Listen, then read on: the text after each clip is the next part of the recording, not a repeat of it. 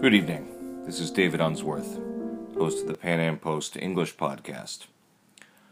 On Thursday, January 4th, Attorney General Jeff Sessions announced an end to an Obama administration policy known as the Cole Memo, which directed the Justice Department not to prosecute marijuana cases in states that have legalized recreational or medicinal marijuana. The policy understandably outraged the marijuana industry and prompted a fierce blowback from politicians on both sides of the aisle, including Colorado Senator Cory Gardner, who claimed Trump went back on his word by allowing Sessions to change the policy. Will the backlash ultimately prompt the Justice Department to reconsider the policy change? Will Congress now consider something that would have been unthinkable a generation ago, legalizing marijuana on a federal level? And what are the economic implications of repealing the Cole Memo? What is rather disappointing here to uh, libertarians is that this does indeed appear to be a reversal of a campaign promise uh, that Trump made. This has been pointed out by uh, California Lieutenant Governor Gavin Newsom. He's running for governor uh, in November of this year. And uh, Trump has a has a, a, a, long history on the campaign trail of advocating for a states' rights policy on this issue. And even if you go back further in his career, when he wasn't even a politician, in 1990, uh, he said in an interview with the Sarasota Herald Tribune, We're losing badly the war on drugs. Uh, you have to legalize drugs to win that war. You have to take the profit away from these drug czars. Uh, fair enough. And polls have shown that this is not a popular uh, issue. What what Trump uh, what, what, Trump's Attorney General Jeff Sessions is doing here. A recent Quinnipiac poll shows that 71% of U.S. voters do not believe the federal government should target states that have legalized marijuana. So Colorado Senator Cory Gardner has really become uh, the point person here on criticizing this policy change.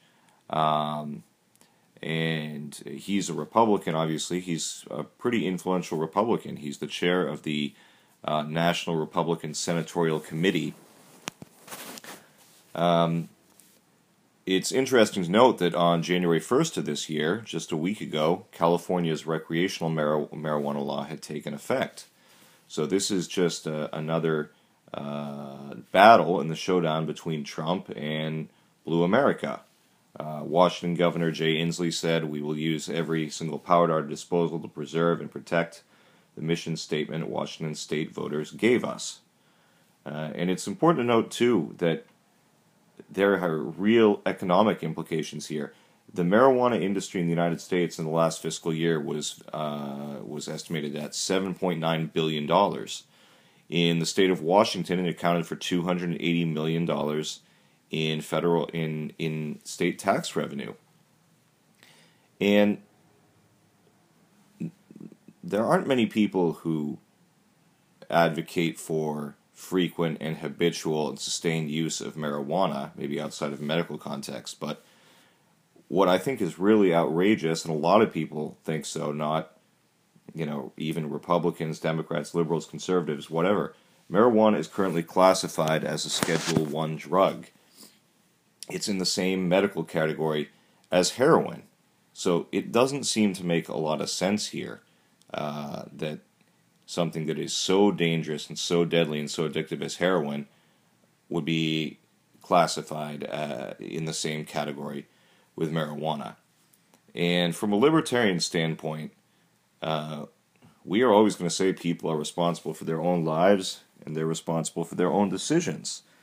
Now, a lot of people, kind of on the conservative side of the aisle, say, well, that's all well and good, but what happens when we're now expected to pay for everyone's health care? There's, in the wake of the Bernie Sanders campaign, there's been a real push towards having a more European style uh, single or socialized medicine. And I think that's that's a very reasonable argument. I mean, in in in my ideal world, people should be free to use whatever drugs they want, but they should be responsible for their own health care. You know, there's there's no way. Uh, it doesn't make much sense to say that we're going to legalize opiates and hard drugs and people can do whatever they want, but when you ruin your health, you're going to pay for your. We're going to pay for your health care. It's going to be, you know, it's going to be another entitlement program, and the uh, United States taxpayers are going to subsidize your irresponsible and reckless behavior. Going back to the Gardner theme, uh, Gardner uh, made a very impassioned speech in the Senate floor, and he said that the retaliation that he's going to take is he's going to hold up, uh, he's going to place a personal hold, which uh, any U.S. senator is allowed to do, on every Justice Department uh, nominee until uh, this matter gets looked into, until this matter gets addressed. And he noted as well that he op- opposed the Colorado measure that uh, legalized recreational marijuana, but he believes that the federal government should respect the rights of the state of the Colorado on this matter. I mean, a lot of people harken back to the 10th Amendment, which says that uh, anything not specifically delegated in the Constitution to the federal government uh, is a matter for the states or for the people.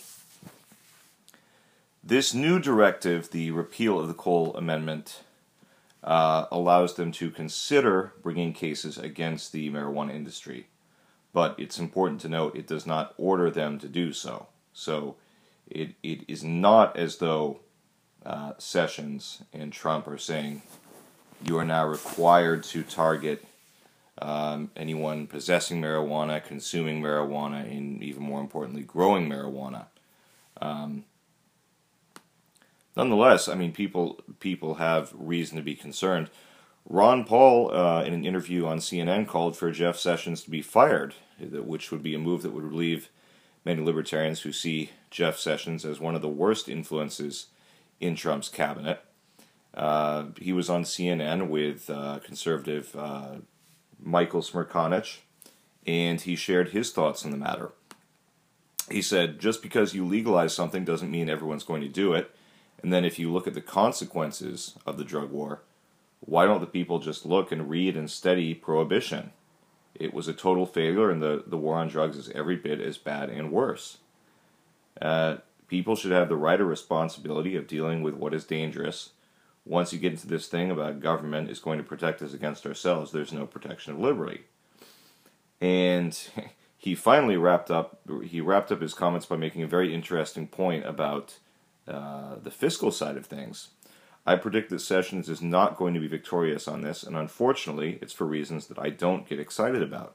It's because the states want to collect all of those taxes, so it becomes this tax issue and th- this is absolutely correct. Uh, obviously, states are always looking for additional sources of revenue, and uh, marijuana has become, for example, in California, they're now estimating that the tax revenue is going to broach 1 billion or exceed 1 billion.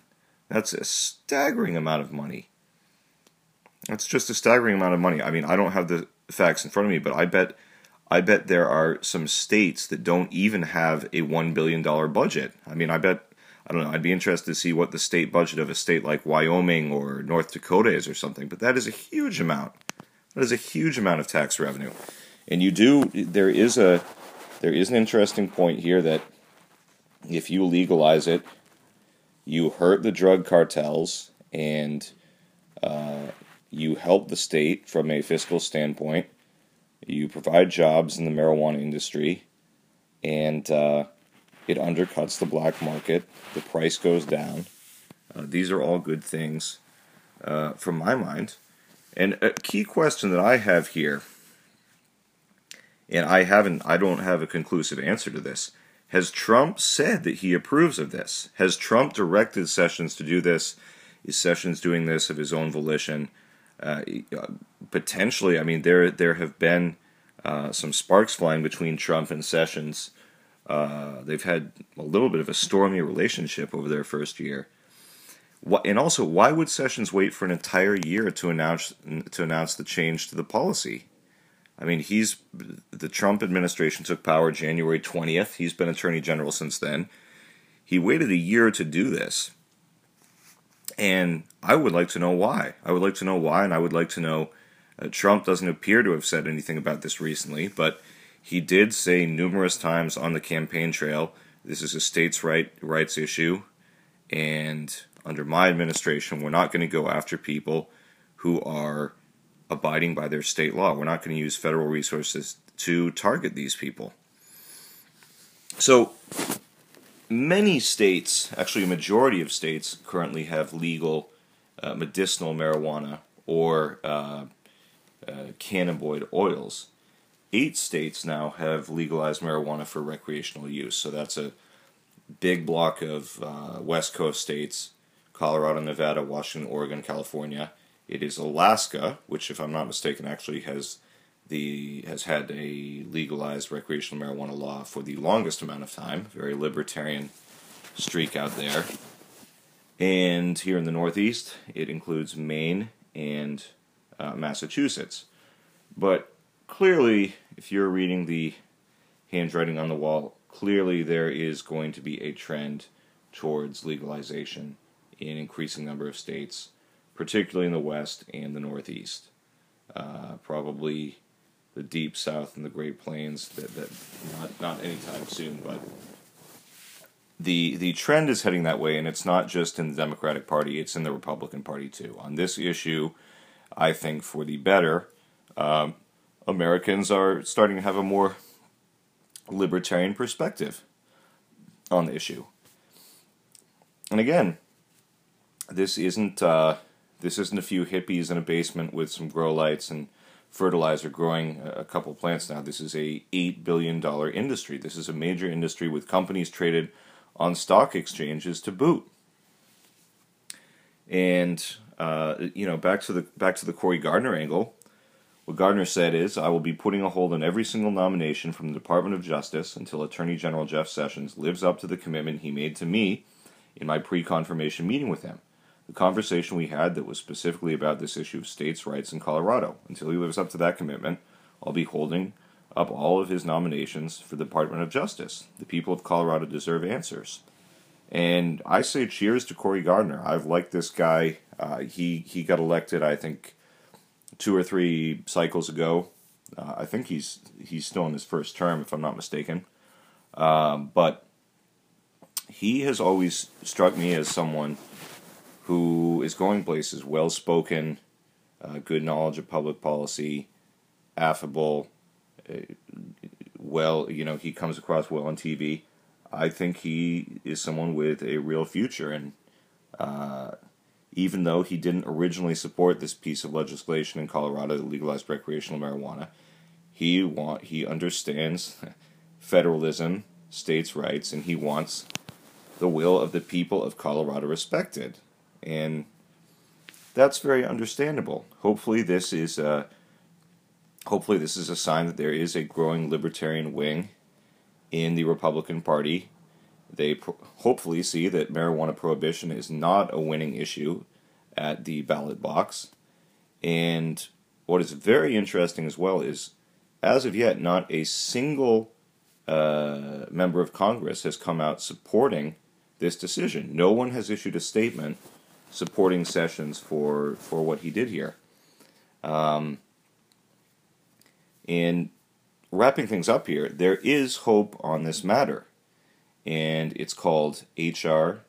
Uh, 1227, the Ending Federal Marijuana Prohibition Act, which has been sponsored by a Virginia Republican by the name of Thomas Garrett. It would remove marijuana from the Schedule 1 drug list, again, uh, meaning that marijuana would not now be in the uh, same category as extremely dangerous hardcore narcotics like heroin and it would end federal criminal penalties for anyone who is involved uh, in the use or production of marijuana under existing state laws. So, you know, it basically would say that if you're in the state of Maine and you have a little bit of marijuana on you and you're arrested, you you can you that you are not in violation of a state law, but you are in violation of a federal law. That we will not use federal resources to target those people. Just the same way that we won't use uh, federal resources to target a marijuana growing operation in uh, Colorado or Oregon. Um, sounds like a good idea to me, and it sounds like a, a good topic for a future Pan Am Post uh, podcast. We will keep you updated on the uh, on on all the activities surrounding uh, House Resolution 1227, sponsored by uh, Thomas Garrett. This has been David Unsworth with the Pan Am Post podcast. Thank you very much for listening, and please subscribe to our YouTube channel.